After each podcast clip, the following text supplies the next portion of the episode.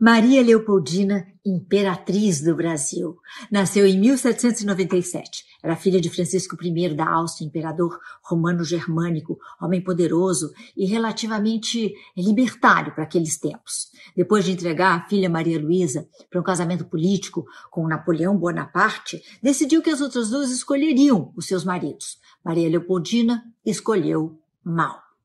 Ela era genial, ela sabia tudo de artes e falava é, grego, sabia da, de música, falava latim fluentemente, era uma amazona de primeira interessada nas ciências, especialmente apaixonada por mineralogia e botânica. Além de tudo, ela era musa e amiga pessoal de ninguém menos que Goethe, como também do compositor é, Franz Schubert. A exuberância da corte de Dom Pedro I impressionava. E, além disso, Leopoldina estava ciente da importância política de um casamento que aliava o Império Austríaco ao Novo Mundo. Assim, casa-se por procuração sem conhecer Pedro pessoalmente. Chega ao Brasil em 1817, já encantada pelo país. O início do casamento foi feliz e apaixonado, mesmo com a diferença intelectual gritante entre Leopoldina e Dom Pedro. A intimidade da vida real é conhecida com detalhes devido à correspondência que a própria Leopoldina enviava para suas irmãs adoradas, a quem ela contava tudo minuciosamente. Inteligentíssima, Maria Leopoldina era sagaz e firme em suas manobras políticas, educada em uma monarquia absolutista. Foi surpreendente que a imperatriz se tornasse simpática à independência antes mesmo do seu marido. Mas aconteceu. Grande amiga de José Bonifácio, Leopoldina passou a se distanciar dos ideais conservadores austríacos e a se tornar simpática ao liberalismo e às causas brasileiras.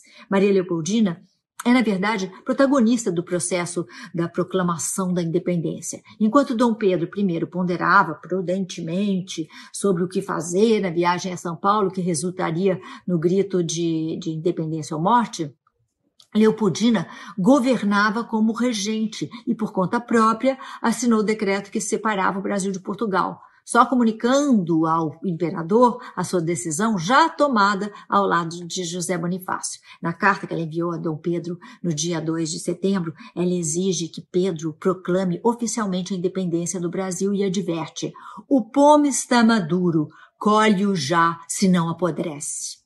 Antes disso também, a decisão do dia do fico já tinha sido muito influenciada pela firmeza da imperatriz. Mulheres certas, escolhas erradas.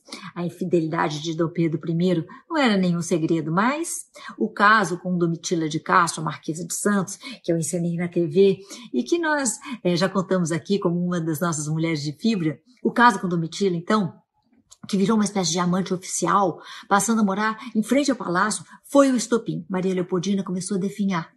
Apesar dos terríveis maus tratos físicos e morais, a extraordinária imperatriz continuava apaixonada e ainda tinha vasta compreensão de que esse casamento tinha importância de Estado. A separação era impossível.